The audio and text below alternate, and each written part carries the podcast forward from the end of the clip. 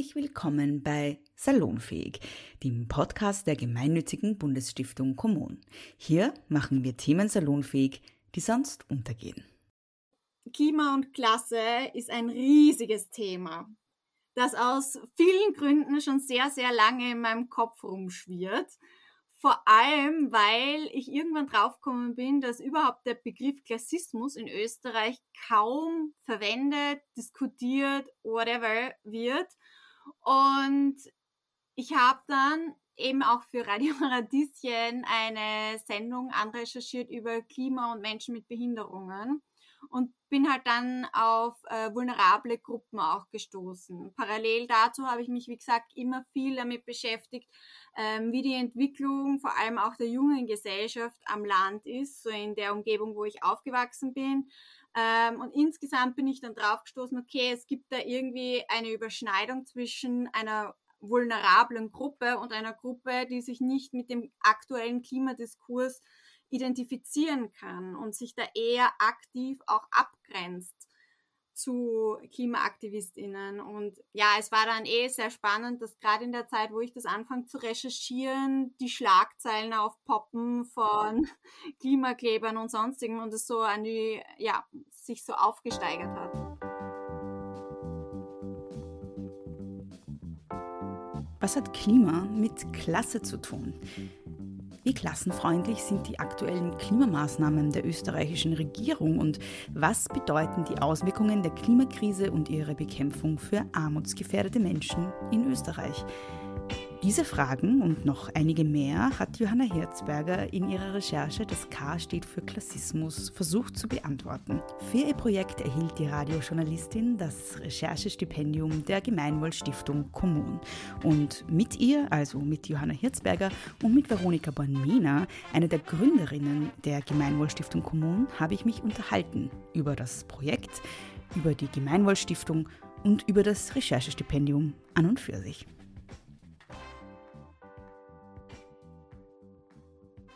Bin Johanna Hirzberger. Ich bin 31 Jahre alt und freie Journalistin unter anderem, vor allem Radio- und Audiojournalistin und beschäftige mich gerne mit den Perspektiven von Personen, die nicht so oft zu hören sind.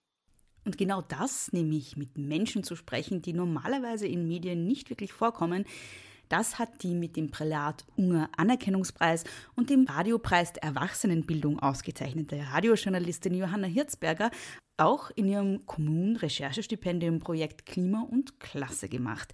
Eine dieser Stimmen ist Julia. Wenn man so in diesen Übermaßen weiterlebt, wie man es jetzt gewöhnt war, was das Klimathema betrifft, also glaube ich sicher, dass das oft einmal nicht so einfach ist. Und dafür, ja, je früher dass man halt anfängt irgendwie, oder sagen wir mal so, wenn man sich Gedanken darüber macht, dann ist schon mal, dann ist das Gewissen schon mal beruhigt, dass du weißt, du denkst selber darüber nach, aber es ist halt, aber es wird sicher Auswirkungen haben. Glaub, ist meine Meinung dazu. Also natürlich vorhersehen kann man nichts, aber glaube ich schon, dass das einmal, also in unserer Generation vielleicht eh noch nicht so, aber die nächsten Generationen wahrscheinlich werden schon zum Spielen kriegen. Also kriegen ja teilweise wir schon, aber ich glaube, dass, dass das sicher noch schlimmer werden könnte.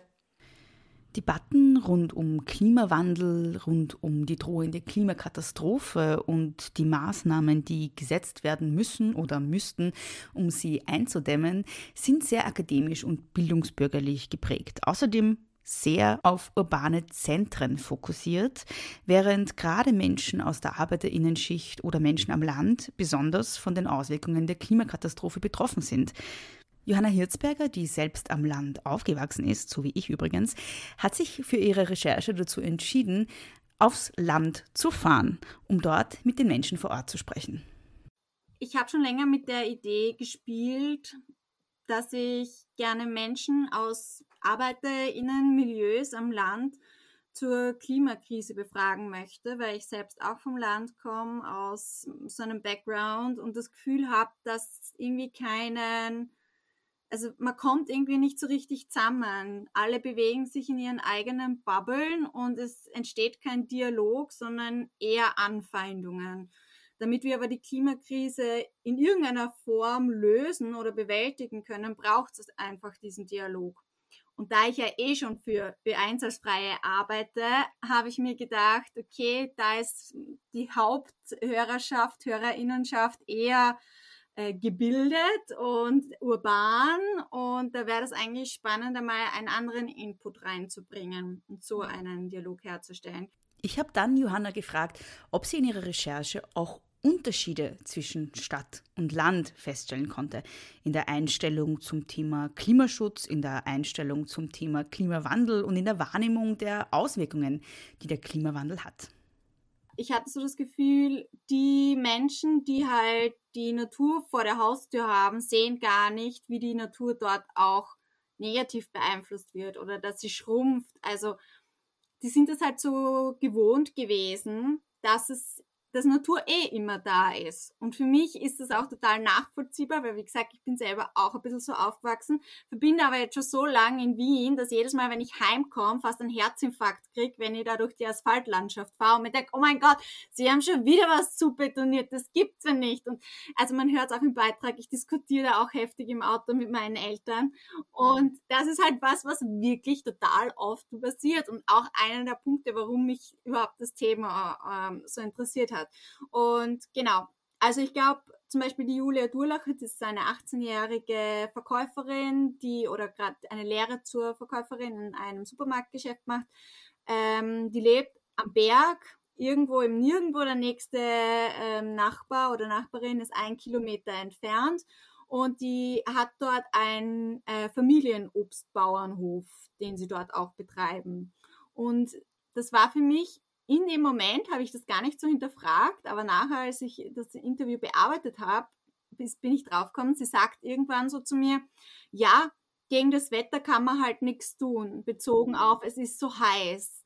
Und in der Situation habe ich das überhaupt nicht realisiert, weil ich mir gedacht ja, sagt man halt so. Solche Sachen sagt man halt so am Land. Das lässt man einfach so stehen irgendwie.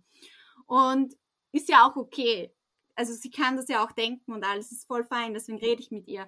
Im Nachhinein denke ich mir, aber warum sagt sie das? Sagt sie das, weil sie sich keine Gedanken darüber machen will? Sagt sie das, weil sie den Zusammenhang nicht so benennen möchte oder kann, weil es ihr nicht auffällt? Also ich finde gerade da anzusetzen super spannend. Veronika Bonmena, die Mitbegründerin der Gemeinwohlstiftung Kommun, war selbst jahrelang Gewerkschafterin. Und ich habe sie gefragt, was ihr aus dieser Perspektive an Johanna Hirzbergers Beitrag besonders gefallen hat. Ich, ich habe die Ergebnisse der Recherche von der Johanna ja selbst das erste Mal erst gehört, als das Ganze ähm, auf Ö1 gelaufen ist. Und ich war so erfrischt und ich fand das so großartig, ähm, wie da gerade eben in der ersten Folge diese 18-jährige Verkäuferin vom, vom Land spricht und halt auch so ein bisschen ähm, aus ihrer Arbeitsperspektive berichtet, wo sie halt irgendwie so sagt, sie, sie bemüht sich dann halt irgendwie nur ein Blatt Papier zu verwenden beim Einbacken von den Wurstwaren statt zwei und ähm, die, die auch selber über Recycling geredet hat und darüber, dass sie zum Beispiel beim Essen und beim Kochen darauf achten, dass sie nichts wegwerfen, sondern dass sie halt irgendwie mit Lebensmitteln sinnvoll umgehen und mit Ressourcen. Und warum mich das so gefreut hat und warum ich so begeistert war, weil ich zum ersten Mal eine junge Frau über die Klimakrise habe reden hören in einer, jetzt sage ich es ein bisschen salopp, ganz normalen Sprache. Sie hat sich nicht angehört wie eine Burgschauspielerin, sondern wie ein Mensch, den ich kenne. Das hat mich so begeistert. Also das hört sich jetzt vielleicht trivial an, aber ich komme selber vom Land und lebe inzwischen wieder am Land und ähm, habe jetzt dazwischen auch 15 Jahre in Wien gelebt, aber, aber trotzdem alleine schon die Tatsache, dass ähm, man normalerweise, wenn man eben über Klimaproteste hört oder wenn jetzt irgendwelche Talkshows sind über, über Klima und Jugend und wie sie damit umgeht oder Medienberichte, das sind immer drei, vier Personen und es kommen immer nur diese drei, vier Personen zu Wort das sind einmal so die, die, das sind dann so die journalistischen Schubladen. Da gibt's einmal die Schublade junge Klimaaktivistin, da gibt's einmal die Schublade Wissenschaftler, Wissenschaftlerin und Experte, Expertin und dann gibt's halt so die Schublade Politik. Und hin und wieder ganz selten, wenn es um konkrete Proteste geht, dann kommen vielleicht noch Anrainerinnen zu Wort oder so. Aber das war's dann. Und ganz ehrlich, ich kann diese Stehsätze teilweise einfach schon gar nicht mehr hören. Also dadurch, es wird halt auch immer das Gleiche gesagt, weil halt auch immer die gleichen Personen reden. Und das macht das Ganze halt, wie ich finde, ähm, relativ langweilig. Und für eins einmal einen Menschen zu hören, der einen Dialekt hat und ganz normal redet und eben nicht geschliffen formuliert und halt eben sich nicht so anhört, als ob er das Statement jetzt irgendwie schon 15 Mal runtergerattert hätte, dass er da gerade spricht, sondern sich eben so anhört, wie, wie wenn ich jetzt irgendwie bei der Tür nebenan mit der Nachbarin rede. Das hat, wie ich finde, was total Erfrischendes und es wird eben, das ist eben das, was ich auch meinte, was die Perspektive angeht, es wird eben dadurch das Thema auch von einer anderen Seite beleuchtet weil es eben nicht nur um das geht, was normalerweise medial diskutiert wird, sondern weil es auf einmal um Lebensrealitäten geht, weil es auf einmal darum geht, dass Menschen, die eh schon ein kleines Budget haben und die eh schon relativ bescheiden leben und dementsprechend einen viel, viel geringeren ähm, Emissionsverbrauch haben oder Emissionen erzeugen als jetzt irgendwelche Reichen, die die ganze Zeit reisen, ähm, dass die dann trotzdem darüber nachdenken, ähm, wie viele Papierlen verwende ich jetzt fürs Wurstsemmel? Also da merkt man erst, und das, das finde ich, wie, wie absurd das ist, dass auf der einen Seite Menschen mit einem kleinen ökologischen Fußabdruck, die kaum Möglichkeiten haben, über solche Details nachdenken und sich als Konsument, als Konsumentin so, so streng behandeln und, und in, ihr, in ihre eigene Lebensrealität so stark regulierend eingreifen, während gleichzeitig andere Menschen dreimal im Monat beruflich durch die Gegend fliegen oder fünfmal im Jahr Urlaub am anderen Ende des Planeten machen ähm, und sich da einfach freikaufen, weil sie sagen, naja, ich kaufe ja dafür nur Bio oder ich mache ja dafür nur irgendetwas anderes, womit ich das quasi ausgleiche, auch diesen Emissionshandel und so weiter. Das sieht man, finde ich, erst, wie, wie grotesk und wie absurd die Situation inzwischen eigentlich ist. Also worüber die einen nachdenken und worüber die anderen eben nicht nachdenken und umgekehrt. Ähm, das das finde ich extrem spannend. Ähm, das wollte ich noch kurz zu, zu, zu der Recherche noch dazu sagen. Und jetzt zum Thema Gewerkschaften.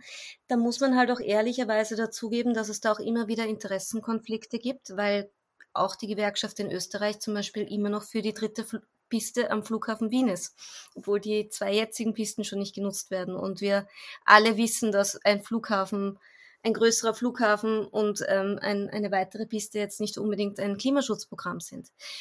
Ähm, das heißt, da hat man natürlich auch erstens einmal Generationsunterschiede innerhalb der Gewerkschaft. Ähm, ältere Gewerkschafter sehen das wahrscheinlich anders als junge GewerkschafterInnen. Die Jugend ähm, ist in der Gewerkschaft natürlich jetzt nicht unbedingt in einer Machtposition, sondern in einer schwächeren Position. Und man hat halt diesen Widerspruch zwischen dem, dass es heißt, das schafft vermeintlich schnelle Arbeitsplätze, wenn man alles zu betoniert, weil Baustelle und Beton heißt gleich Arbeitsplatz, während ähm, quasi Klimaschutz und ähm, darauf zu achten, dass man halt eben nicht Bodenversiegelung in Österreich betreibt wie die Iren, weil wir sind ja, glaube ich, wenn es um Bodenversiegelung geht, auf Platz eins oder zwei in Europa sogar, weil wir wirklich alles zu betonieren. Ähm, das sind dann halt auch schnell mal Widersprüche, wo ich finde, ähm, dass es durchaus noch Aufholbedarf innerhalb der, der Organisationen gibt, dass man sich damit auch ein bisschen kritisch auseinandersetzt, weil dieses Bild, Beton macht gleich Arbeitsplatz, ist halt auch irgendwie eins aus den 70er Jahren. Und da kann man halt auch drüber diskutieren, wie zeitgemäß das noch ist und ähm, vor allem, wie nachhaltig diese Arbeitsplätze sind, was für eine Qualität diese Arbeitsplätze haben und ob das dann wirklich sinnvoll ist, weil das halt dann natürlich auch die ersten Arbeitsplätze sind, die wieder verloren gehen, weil in Krisen dieses Angebot dann sowieso nicht genutzt wird. Also meine Hoffnung wäre ja immer noch, dass sowas wie dritte Piste, dass es da dann noch einmal Positionswechsel gibt in den nächsten Jahren, weil noch schaut es da bitter aus.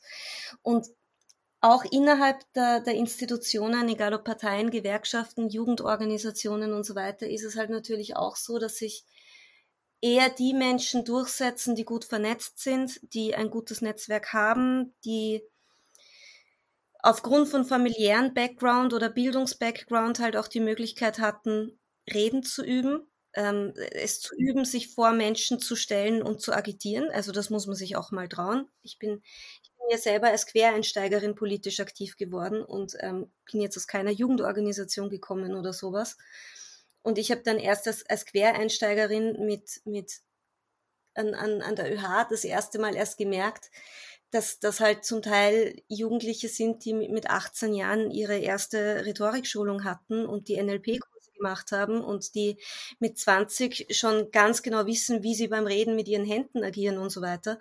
Während ich da daneben gestanden bin und irgendwie noch nervös war, vor 20 Leuten irgendwie den Mund aufzubekommen. Und da merkt man halt schon, dass das natürlich auch innerhalb der Organisationen dazu führt, dass die selbst auch inzwischen ein Problem damit haben, normale Menschen zu erreichen.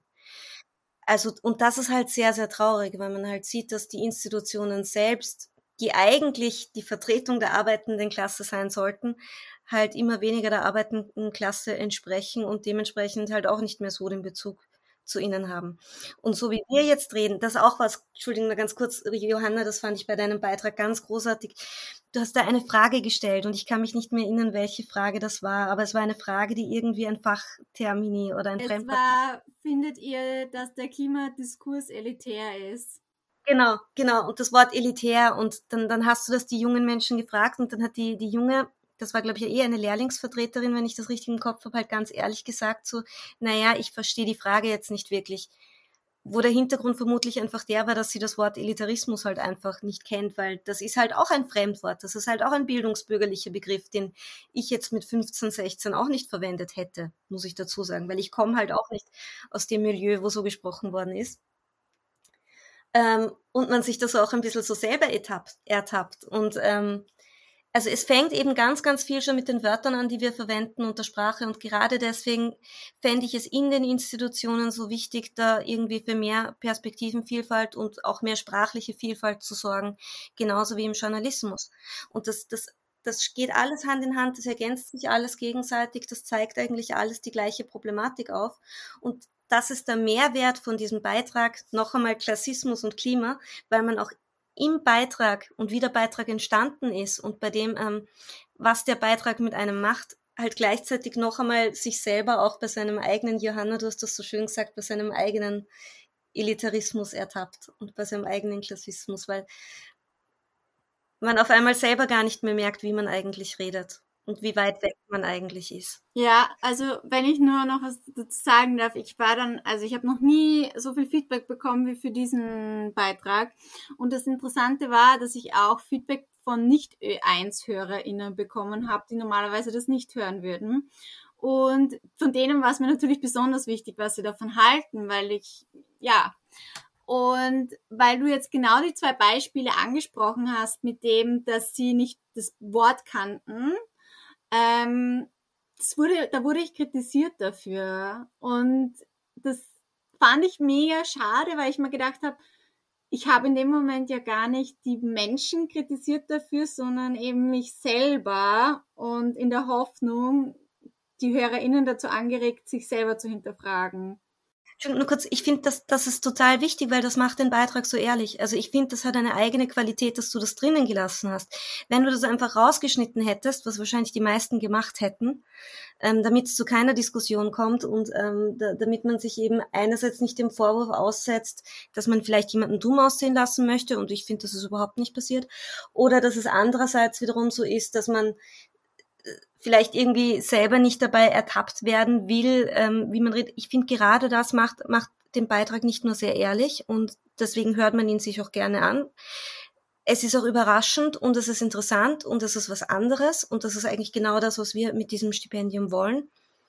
Und ich finde, das zeigt halt einfach Baustellen auf, die wir haben. Und ich finde nichts vertrottelter und idiotischer, Entschuldigung, wenn ich das jetzt so sage, ähm, wenn man sich nicht mehr traut, Probleme, die man hat, offen anzusprechen oder eben die Tatsache, dass Menschen unterschiedlich sprechen, offen anzusprechen, weil man Angst davor hat, dass man dann für irgendwas kritisiert werden könnte. Weil auf die Art und Weise kommen wir erst recht nicht näher zusammen und auf die Art und Weise wird das Ganze erst recht nicht irgendwie klassenfreundlicher oder egalitärer. Also und ich persönlich, ich bin ja sowieso eine totale Verfechterin darin, dass wir alle von unserer eigenen Eitelkeit ein bisschen runtergehen und da muss ich mich selbst auch immer wieder an der Nase nehmen und versuchen, wenn wir miteinander reden, so zu reden, dass uns alle verstehen. Und auch eben, wenn wir irgendwo sind, wo wir viele Menschen erreichen wollen, so zu reden, dass uns alle verstehen und nicht so, wie wir uns selber gerne reden hören. Und ich glaube, das ist halt auch die Unsicherheit, die man selber hat dass man sich denkt, man muss sich sprachlich anpassen und man muss eine gewisse Sprache verwenden, die halt intellektuell ist oder die halt irgendwie seriöse Menschen verwenden. Und dadurch verwendet man halt auch schneller mal eine Sprache, die von nicht mehr allen Menschen verstanden wird. Und das ist eine Tatsache und das finde ich, muss man unbedingt thematisieren können und sollen und da ist überhaupt nichts Verwerfliches dran. Also ich persönlich fand das total gut. Äh, ja, eine Sache, weil du das vorher noch angesprochen hast, Veronika, ähm, das war nämlich die zweite Kritik, die ich von der gleichen Person bekommen habe. Ähm, die meinte, eine Freundin, die es gehört hat, hat so Theorien aufgestellt, dass ich das befeuert hätte, dass die Personen extra tief und im Dialekt reden.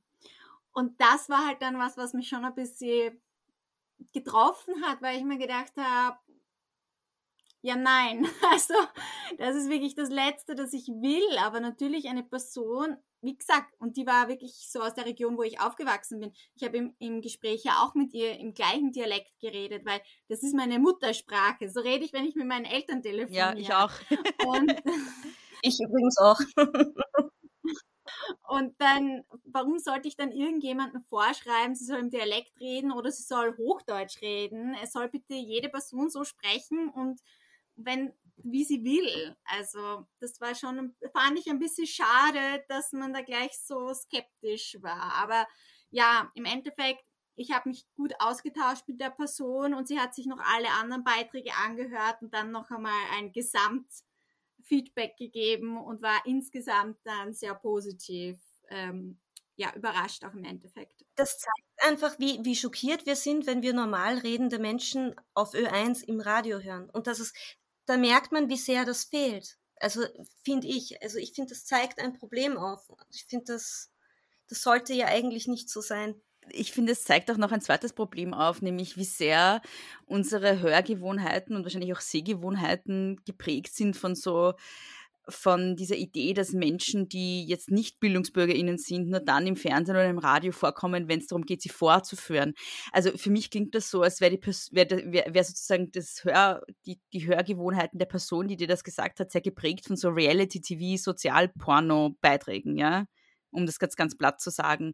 Und ähm, ja, es greift so ein bisschen in das, was, die, was du gerade gesagt hast, Veronika, mit, wir sind es nicht gewohnt, aber ich glaube, wir sind es nicht nur nicht gewohnt, sondern wir sind es nur dann gewohnt, wenn es in einem bestimmten, fast schon ausbeuterischen Kontext irgendwie daherkommt. Dass bestimmte Perspektiven in Medien fehlen, ist allerdings kein Zufall, sondern hat leider System. Journalismus in Österreich ist ja gleich zweifach, wenn es um das Thema Klasse geht, ein bisschen blind. Ähm, zum einen deswegen, weil die der, der Kreis der Journalisten und Journalistinnen in Österreich selbst ja nicht unbedingt repräsentativ für die Gesellschaft ist, sondern das sind ja vorwiegend Menschen, die es sich leisten können, im Journalismus zu arbeiten. Das beginnt mit einem Berufseinstieg, der vorwiegend über unbezahlte Arbeit funktioniert und über prekäre Arbeit funktioniert, von unbezahlten Praktika bis zu Befristungen, freien Dienstverhältnissen und so weiter. Ähm, der schon einmal von vornherein sehr viele Menschen ausschließt, weil man muss sich das einmal leisten können, dass man mal ein, zwei, drei Jahre unbezahlt, unsicher arbeitet, damit man dann irgendwann einmal später in einer Redaktion sitzen darf. Und dementsprechend ist die soziale Durchmischung unter den Journalisten und Journalistinnen halt auch eine ziemlich schlechte und das ist eine eher homogene Gruppe. Und ähm, ich, ich, ich habe so den Eindruck, dass Menschen, die selbst nicht aus der Klasse der arbeitenden Bevölkerung kommen und Menschen, die selbst keine Armutserfahrungen gemacht haben oder Menschen, die selber nie in Notlagen waren oder die halt einfach ähm, ein sehr hohes Bildungsniveau mitbringen, natürlich eine eigene Perspektive auf die Welt mitbringen. Und wenn diese Perspektive immer und immer und immer wiederholt wird, dann ist der Horizont insgesamt sehr eng und nicht besonders breit. Und im Idealfall wäre es ja so, dass ganz viele unterschiedliche Perspektiven, Menschen mit unterschiedlichen Blickpunkten sich gegenseitig ergänzen und ähm, sich gegenseitig quasi die, die Lücken auffüllen, die die anderen haben, wodurch wiederum ein, ein breiter Horizont entstehen würde. Und das passiert in den österreichischen Medien leider nicht. Und das ist wiederum auch der Grund dafür, warum eben so Themen wie, ähm, wie geht's eigentlich jungen Leuten vom Land oder generell, wie geht's Menschen am Land ähm, in der österreichischen Medienblase, wo sich Journalismus halt vor allem in Wien abspielt, viel zu kurz kommen. Und ähm, wo auch so Fragen wie, wie sehen das eigentlich Menschen, die wenig Geld haben oder die jetzt irgendwie nicht ähm, Hardcore-Medienkonsumentinnen sind und immer am neuesten Stand je, jeder Klimadebatte sind, wie sehen die das eigentlich? Glauben die, dass Klima nur Wetter ist oder ähm, denken die eigentlich auch drüber nach, was sie, was sie gegen den Klimawandel tun können und wie, sie, wie stehen die zu Klimaaktivismus und ähm, inwieweit betrifft es die oder betrifft es die nicht? Und ich habe das Gefühl, da gibt es noch einen unfassbar großen Aufholbedarf in Österreich. Also ich habe das in, in Deutschland zum Beispiel, gibt es die Debatte schon ein bisschen länger, aber jetzt, wenn ich jetzt so überlege, in Österreich redet man ganz wenig darüber, dass Klimaaktivismus zwar etwas ist, was von, ich sage jetzt mal so, jungen Erwachsenen aus, aus gutbürgerlichen Kreisen betrieben wird, während dem gleichzeitig diejenigen, die unter dem Klimawandel am meisten leiden, diejenigen sind, die dort leben, wo, wo man halt an lauten, stark befahrenen Straßen wohnt, wo man halt in der Innenstadt mit wenig Grünflächen wohnt. Also wo man halt dort wohnt, wo es am heißesten ist, wo es am dreckigsten ist, wo es am lautesten ist, wo die Luft am schlechtesten ist und wo man sich auch am schlechtesten gegen die Auswirkungen der Klimakrise wehren kann. Und all diese Zusammenhänge finde ich persönlich halt ähm, gehen total unter in, in unserem Klimadiskurs. Und wir reden dann irgendwie monatelang über irgendwelche Idiotien wie darüber, ob, ob Klimakleben jetzt irgendwie legitim ist oder Terrorismus, anstatt dass wir darüber reden, ähm, was das eigentlich tatsächlich bedeutet, wenn man zum Beispiel am Land lebt und einfach mit dem Auto fahren muss, weil es keine Öffis gibt. Oder dass wir darüber reden, ähm, dass wir uns halt nicht alle ökologisch angebautes Obst und Gemüse leisten können und dass wir uns halt teilweise im Supermarkt Lebensmittel kaufen müssen, ähm, die lange Transportwege hinter sich haben, weil mitunter Äpfel aus Chile billiger sind wie Äpfel aus der Steiermark. Das sind aber die Probleme, die eigentlich dazu führen, ähm, dass wir die Klimakrise nicht in den Griff kriegen. Und ich glaube, das hängt zusammen. Und ich glaube, wenn man da tatsächlich was erreichen will und ebenso wie die Johanna das gesagt hat, wenn man will, dass das Thema tatsächlich in die Breite kommt und ein Thema ist, das von allen Menschen angenommen wird, dann muss man das Thema halt auch auf eine Art und Weise bearbeiten, die für alle Menschen relevant und interessant ist und nicht nur für einen kleinen Ausschnitt der Gesellschaft. Selbstverständlich kommen in Johannas Beitrag auch KlimaaktivistInnen zu Wort. Eine davon ist Ionella. Das Planet wird nicht mehr so sein wie, wie früher. Es ist, jetzt gibt es schon Veränderungen.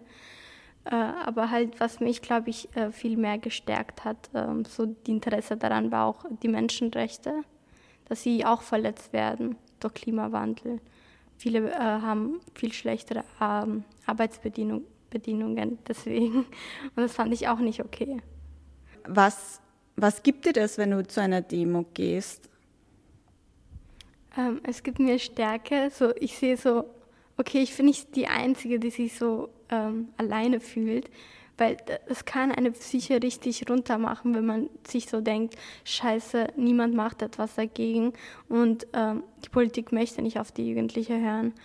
Dann, wenn man sieht, dass man so eine große Menschenmasse ist, die auch etwas bewegen möchte, dann gibt es so eine Stärke. Es gibt dir so, es gibt, es gibt dir so viel Wut, aber auch so viel Stärke, dass du nicht alleine bist. Wenn wir über Klima und Klasse sprechen, dürfen wir natürlich die Frage nicht vergessen, wie klassenfreundlich sind eigentlich Klimaproteste? Wie divers sind Klimaaktivistinnen? Und wo sind eigentlich die Arbeiterinnen in dieser Bewegung? Ja, das ist eine gute Frage. Ja, also ähm, wie gesagt, es kann sein, dass mir da, also dass es da gerne Gruppen gibt, die sich auch noch mit mir in Kontakt setzen möchten. Dann freue ich mich wahnsinnig darüber, weil ich fände das auch super, nochmal mit Leuten zu sprechen, die da aktiv sind. Aber alles, was ich recherchieren konnte, war etwas mau. Also ich habe gefunden, die Workers for Future, die Teil oder halt so ein ähm, Ableger von Fridays for Future sind, habe aber auch herausgefunden in den Gesprächen, dass das eigentlich zwei Personen sind, die selber schon studiert haben und das halt organisieren. Und dann denke ich mir, ja eh. Und ich habe auch mit der Gewerkschaft gesprochen und mit der Arbeiterkammer und alle haben gesagt, ja, sie bemühen sich ja eh so und das ist voll wichtig und sie legen jetzt den Fokus drauf. Ähm, und jedes Mal, wenn ich dann gefragt habe, ja, kann ich mit jungen Leuten reden, die sich da engagieren und die ArbeiterInnen sind, war es so, ja, schwierig im Moment, weißt eh, wegen Corona haben wir gerade niemanden irgendwie so. Also es war wirklich schwer. Und ähm, das Näheste, dass ich dem dann dran gekommen bin, war, als ich äh, auf den letzten Weltklimastreik gegangen bin oder den Klimastreik in Wien, äh, was auch mein erster war, muss ich zu meiner Schande gestehen, aber nicht mein letzter. Und dort waren eben die Workers for Future. Aber dort war auch eine Vertreterin von den Eisenbahnen, eine Gewerkschafterin.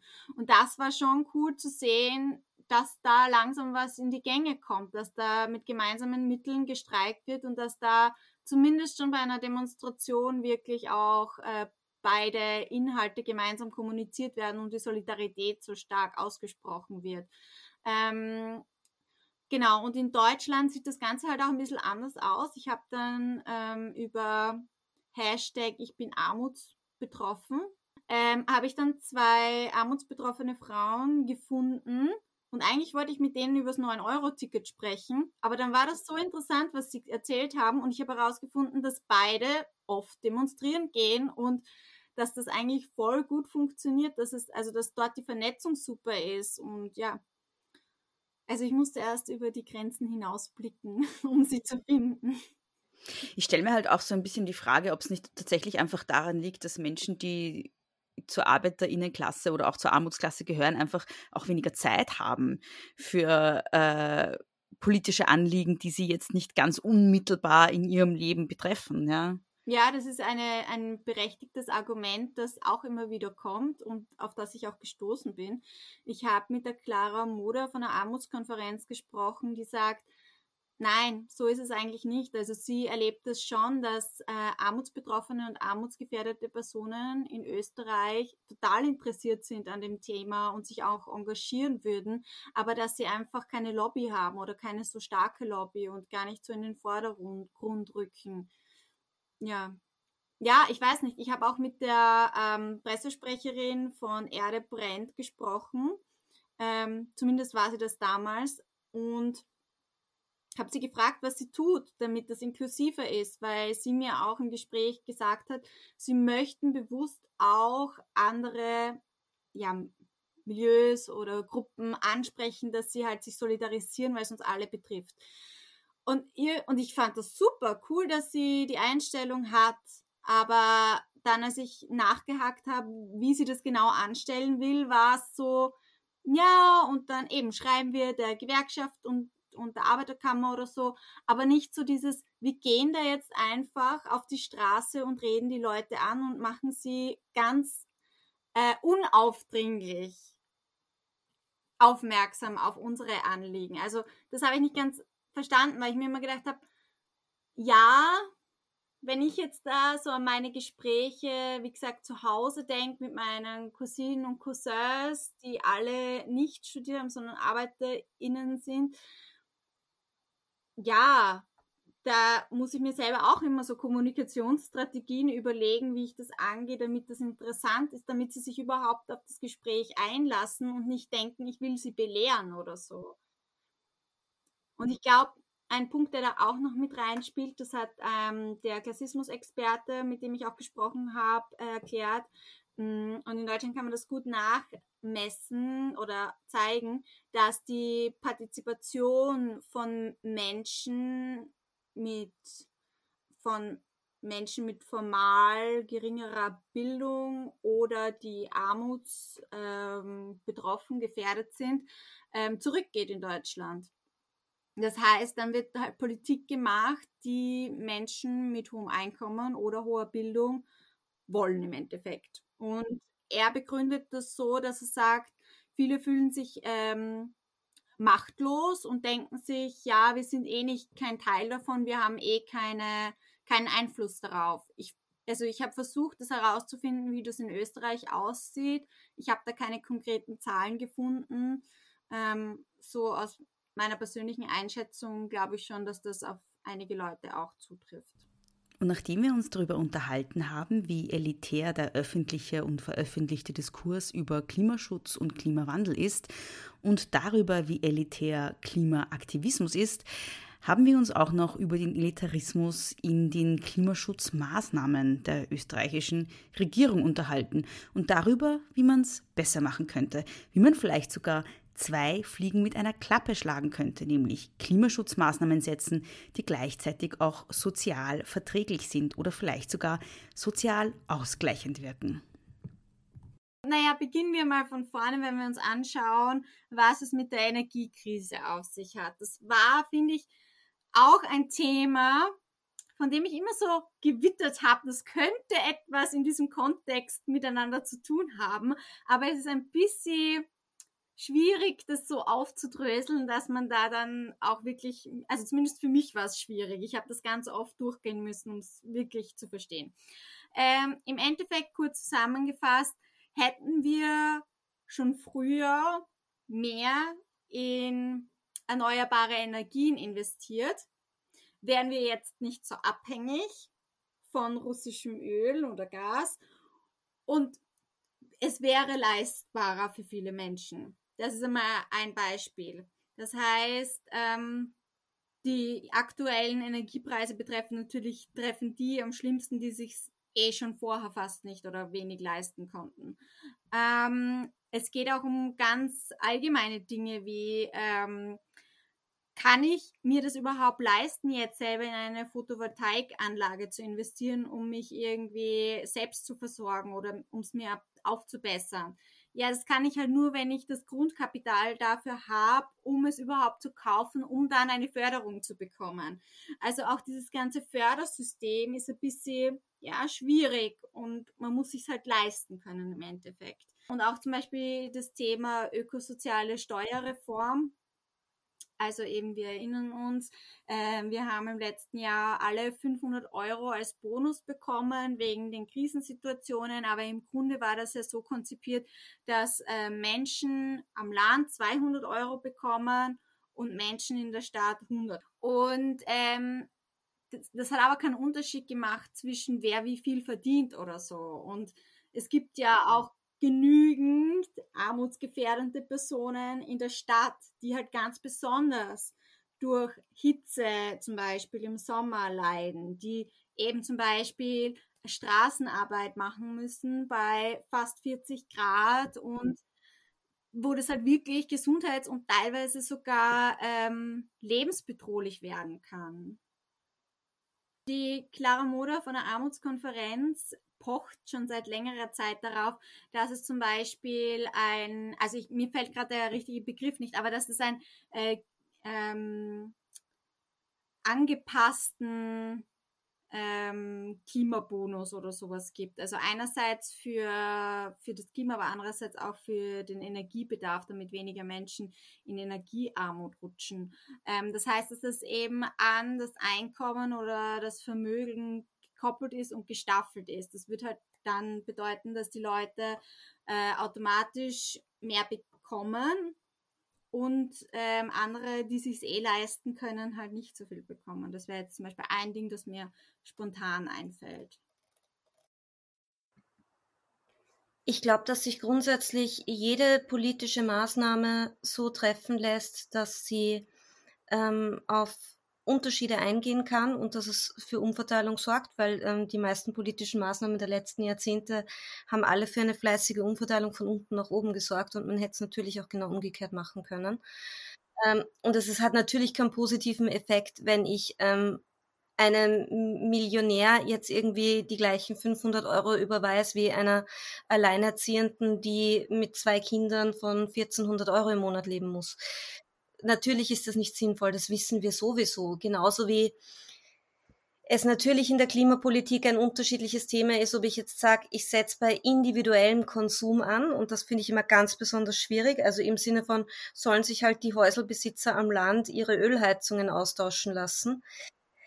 Ähm, welche Häuselbesitzer können das am Land und welche können es nicht? Beziehungsweise was ist mit denen, die überhaupt nicht besitzen, sondern mieten? Die haben sowieso überhaupt keinen Einfluss ähm, da ist das natürlich keine besonders sinnvolle Maßnahme. Wenn ich es jetzt aber umgekehrt so machen würde, dass ich sagen würde, okay, große Bauträger, die neue Häuser bauen, dürfen nur noch diese oder jene Heizungen bauen. Oder große Hausverwaltungen, ähm, große Immobilienbesitzer, Menschen, die fünf, sechs Zinshäuser in Wien besitzen und die sehr lukrativ vermieten, die sind die Ersten, die die Heizungen tauschen müssen. Und das sind die Ersten, die die Fenster isolieren müssen. Und das sind die Ersten, die die Fassaden erneuern müssen also wenn man das quasi strukturell angehen würde und quasi bei den Großen anfängt und nicht bei den Mini-Konsumentinnen, bei den Kleinen, bei jedem Einzelnen von uns, damit wir eben nicht anfangen, drüber nachzudenken, darf ich jetzt zwei Blätter Papier für mein Wurstsemmel verwenden? Ähm, das ist genau das Beispiel, das ich vorher meinte, dass wir eben nicht in dieser, in dieser überindividuellen ähm, Einzelverantwortungsidiotie sind, wo es dann wirklich darum geht, dass man sich selbst geißelt ohne dass es irgendeinen Effekt hat, wobei man die wirklich großen Hebel, die gigantische Effekte hätten, eben wie zum Beispiel zu sagen, okay, die 20 größten Bauträger in Österreich und die 20 größten Immobilienverwalter in Österreich müssen ab jetzt X machen. Das wäre ein ganz ein anderer Hebel, das hätte einen ganz einen anderen Effekt und das würde natürlich ganz anders umverteilen, weil das würde natürlich bedeuten, dass die Klimamaßnahmen relativ teuer werden für diejenigen, die viel haben, aber umgekehrt sehr, sehr lukrativ für diejenigen wären, die gar nichts haben, weil die würden dann kleinere Betriebskosten zahlen. Die würden dann, wenn sie in ähm, neue Mietwohnungen ziehen, Wohnungen haben, wo die Kosten geringer sind. Also das wären zum Beispiel solche Dinge. Das, das wissen wir aber in Wirklichkeit alle. Also ich glaube, es geht nicht darum, dass wir das nicht wissen, sondern es geht einfach darum, dass wir Regierungsmehrheiten haben und Menschen, die in Entscheidungspositionen sitzen haben, die das natürlich schlicht und einfach nicht wollen. Also ich unterstelle jetzt einfach mal, dass die Lobby der Immobilienbesitzer besser aufgestellt ist als die Lobby der Mieterinnen und die Immobilienbesitzer relativ mäßig daran interessiert sind, ähm, ihre Häuser so zu sanieren, dass die Heizkosten geringer werden. Da sagt man halt lieber, der, der, der, der Beppi vom, von, aus Hintertupfing soll irgendwie seine böse Ölheizung austauschen. Johanna, ein Beispiel, das du in deinen Beiträgen ja auch nennst, äh, ist das Thema öffentlicher Verkehr. Ähm, weil man da ja auch sozusagen damit rechnen kann, dass, also gerade in Österreich am Land ist der öffentliche Verkehr ja sehr schlecht ähm, ausgebaut. Ich komme auch vom Land und da kann man eigentlich ohne Auto nicht sein, ja. Und ähm, den sozusagen besser, besser auszubauen, besser, besser zur Verfügung zu stellen und auch günstiger zur Verfügung zu stellen, wäre ja auch so eine Maßnahme. Und du nennst ähm, in deinem Beitrag da unter anderem das 9-Euro-Ticket, das es zumindest in Deutschland eine Zeit lang gegeben hat. Genau, ja. Ähm, ich habe da auch mit zwei Armutsbetroffenen aus Deutschland gesprochen, die eben mir davon erzählt haben, was das nicht nur für einen finanziellen ähm, Möglichkeiten ihnen geboten hat. Eine von ihnen hätte sich sonst nämlich über Monate ein normales Ticket kaufen müssen, um zur Arbeit zu kommen. Und das wäre, keine Ahnung, das wäre das Achtfache oder so gewesen ungefähr. Und ähm, damit hat sie also einerseits gespart, weil es nur 9 Euro für ein paar Monate gekostet hat. Und andererseits hat sie eine Lebensqualität dazu bekommen. Und gerade Sie hat einen Sohn und sie hat gesagt, das war das Schönste mitzuerleben, wie er sich auf einmal frei bewegen konnte und zu Freunden fahren konnte und plötzlich wieder Teil ja eines sozialen Systems zu sein, der Gesellschaft zu sein. Und ähm, die andere Person, mit der ich gesprochen habe, hat gesagt, und sie konnte auch endlich wieder politisch partizipieren, nämlich in Form von Demos. Sie konnte sich überall, wo sie auftreten wollte und ihre Stimme zeigen wollte, konnte sie hinfahren. Und dann gab es das nicht mehr. Und ähm, glücklicherweise hat ihr ein ähm, Klimaaktivist ein Ticket nach Lützerath gespendet, damit sie da halt hinfahren kann, wenn sich's zuspitzt, was es ja jetzt vor kurzem hat.